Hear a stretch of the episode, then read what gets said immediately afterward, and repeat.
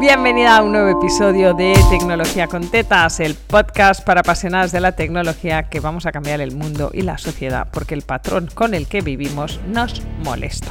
Y queremos implantar el no-code femenino colaborativo. Hoy, que es fin de año, no sé cuándo estás escuchando esto, igual estás en manga corta, pero yo lo estoy grabando a finales de 2023, así que ese es un momento del año en el que hacemos balance anual de resultados de todas nuestras estrategias. Voy a empezar por decir que mi método de crecimiento de revisión de objetivos es un método cuatrimestral, con lo cual es un poco de casualidad que el fin de año entra en la revisión cuatrimestral, pero no me espero un año a valorar resultados y tomar decisiones. Yo tengo un proceso que además hemos empaquetado porque todo el mundo me lo pregunta y al final decidí empaquetarlo y enseñarlo, ¿vale? Se llama puesta a punto, lo puedes buscar en mi web. Está en formato empaquetado totalmente, lo que llamamos enlatado, te lo compras, te sientas un día, te haces todas las plantillas y te queda nique. Y también lo estoy haciendo en formato retiro de un día y medio, un viernes y un sábado por la mañana, en un grupo pequeño, en presencial, con piernas, donde corrijo uno a uno en papel todas las planificaciones anuales. Con lo cual, nuestro método de valoración es un método que siempre lleva cuatro meses de datos y 12 meses por delante. Así que no me espero 12 meses a ver qué tal han ido las cosas, porque a la velocidad que se mueve el mundo,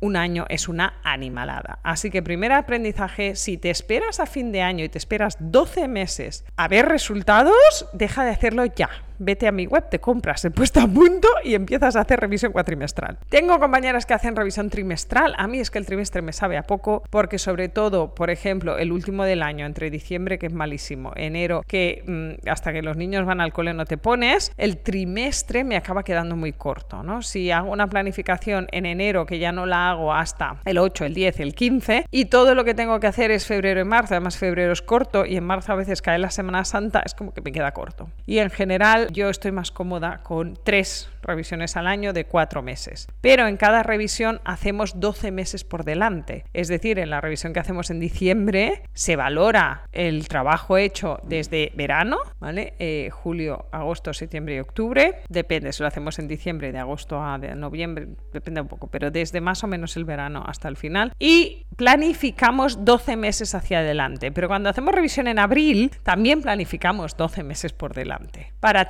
claro que las acciones que estamos haciendo ahora no se nos van de madre o no impiden los objetivos de más adelante. Es decir, el mundo cambia muy deprisa, pero la estrategia tienes que hacerla a medio plazo. Si yo quiero hacer un macro lanzamiento, voy a poner por ejemplo en mayo y estoy en diciembre, es que todo lo que voy a hacer ya tiene que ir enfocado hacia allí. Entonces, pues tengo que quitar cosas. Así que esto solemos hacerlo con post-its, ¿vale? En una tres, así con bolis de colores, con el objetivo de valorar cada una de las líneas de negocio. Así que yo te recomiendo que empieces por aquí. ¿Cuántas líneas de negocio tienes? Si solo tienes una línea de negocio de vender servicios a medida, que me parece absolutamente lícito, sí que lo dividiría entre tipos de servicio. Por ejemplo, lo que yo le llamo proyectos pequeños, estos proyectos de menos de 200 euros que haces en un día. Si eres técnica, pues el típico, ¿me ayudas a poner un Stripe? ¿Me ayudas a enlazar el email marketing con mi escuela? Cosas de estas bastante sencillas de hacer que básicamente no requieren que hagas un presupuesto. Si vendes horas, ¿no? Pues una hora de consultoría, pues esto se vende, se cobra y ya está, no tienes que hacer un presupuesto para una hora.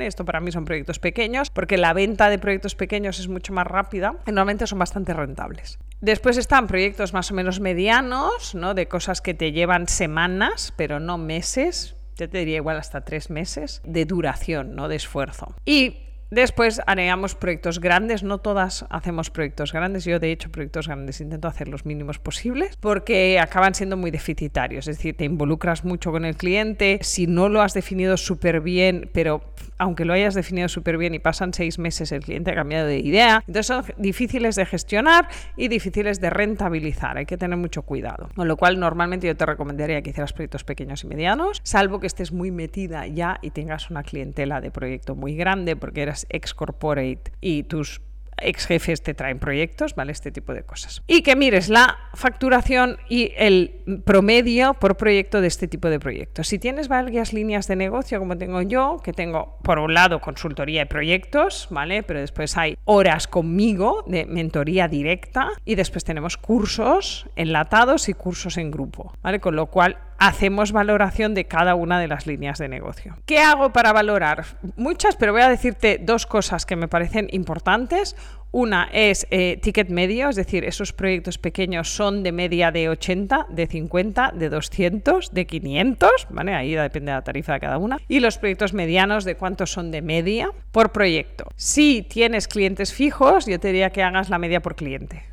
¿Vale? Para ver qué rentabilidad le sacas a los clientes nuevos que adquieres. Y después la otra cosa que te diría que mires es la velocidad a lo que llegan estos clientes y los ciclos, sobre todo, ¿no? Es decir, tú tienes que saber en qué momento el mercado está con más necesidad, es el momento gimnasio, vamos a llamarle, ¿no? Si tú eres entrenadora personal o especialista en pérdida de peso, pues sabes que septiembre y diciembre son tus meses clave de venta y que a lo mejor el mes de marzo pues no es un mes fuerte de venta directa y que en junio tienes que empezar a vender la operación bikini. Esto que tenemos muy claro como clientas ¿no? de este modelo, el modelo gimnasio, en realidad, por ejemplo, la mecánica digital tiene modelo gimnasio. Septiembre y enero son dos meses muy fuertes de venta y el verano es un mes muy bueno de venta, sobre todo julio, de la gente que ya se prepara para el año siguiente. Con lo cual hay que saber qué ciclos tiene tu negocio. Y si no lo sabes, hacer esta estadística de media de proyectos que entran, ¿vale? De qué valor entran y en qué momento entran. Y esto te permite que cuando miras 12 meses hacia adelante, sabes qué mes vas a tener más curro, qué mes tienes más oportunidades de venta y a lo mejor tienes que apretar para todo el año o para todo el cuatrimestre. Por ejemplo, nosotras miramos eh, lanzamientos o eventos gratuitos o tipos de eventos gratuitos, porque nos invento, yo me paso el día inventándome cosas, pobre Ona sufre conmigo un montón, pero también aprende un montón. y hacemos tipos de eventos distintos para tener datos, ¿no? Es decir, cuando hago un evento gratuito de un tema súper nicho, súper específico, vienen 30 personas. Si le metemos publi vienen 100, pero de esas 100 cuántas compran, porque a lo mejor hago un evento que vienen 500 personas y no compran ni el tato. Y aquí, amiga, vamos de vender y ganar pasta. Así que tienes que valorar ¿no? qué es tu ego y qué es tu cuenta corriente. Así que con estas dos cosas, media de proyecto y periodicidad de las ventas, te puedes hacer un plan anual bastante guapo, ¿vale? De cuánto puedes facturar en cada uno de estos lapsos. Y a partir de ahí tienes como un plan a 12 meses que vas valorando, ¿no? Pues si ahora hacemos un plan a 12 meses de enero a diciembre y en abril nos volvemos a sentar y miramos qué tal ha ido todas esas cosas que queríamos hacer de enero a abril. Si estás en un sector de muchísimo cambio, o sea, donde las cosas van muy deprisa porque eres una startup de inteligencia artificial, yo te diría que seguramente tienes que acortar. Cuatro meses son demasiado largos. Entonces es posible que tengas que hacer periodos de dos meses. Y en el otro extremo, si, hace, si eres arquitecta y haces una obra que te dura un año y medio, igual cada cuatro meses es demasiado poco, ¿vale? Si todos tus clientes hacen un ritmo de dos años, no hace falta que revises estrategia de venta cada cuatro meses porque es que la estrategia es anual prácticamente, ¿no? Es como, vale, más o menos acabaremos esto aquí, nos damos un mes de margen, pues entonces dos meses antes hay que buscar otro cliente. Seamos realistas con la velocidad de entrada que necesitamos y la velocidad de evaluación.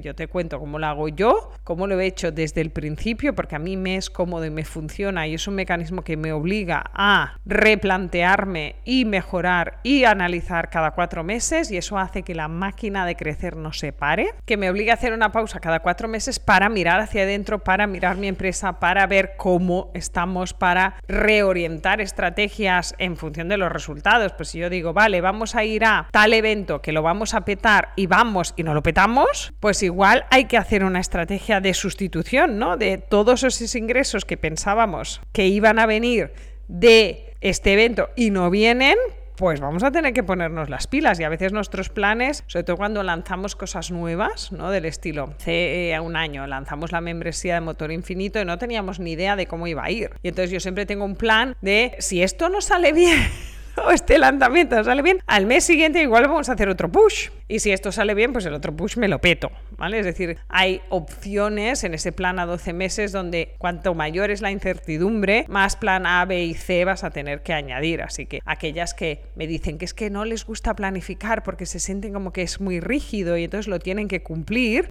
tía, los planes están para cumplirlos y también para no cumplirlos. Es decir, si es la primera vez que haces un plan, cúmplelo, puñeta, porque si no, no vas a poder valorar nada. Si llevas cinco años siguiendo mi método de puesta a punto y haciendo cuatrimestral y un mes o dos o todo un cuatrimestre te pasas el plan por el puto forro, pues fantástico, pero tienes un nivel de conocimiento sobre tu negocio muy profundo de cómo funciona, qué ciclos tiene, qué ratios de conversión llevas. Entonces esto te permite mucha solvencia y mucha improvisación. Si no tienes datos sobre tu negocio, consigue datos, haz un plan a cuatro meses y después sigues.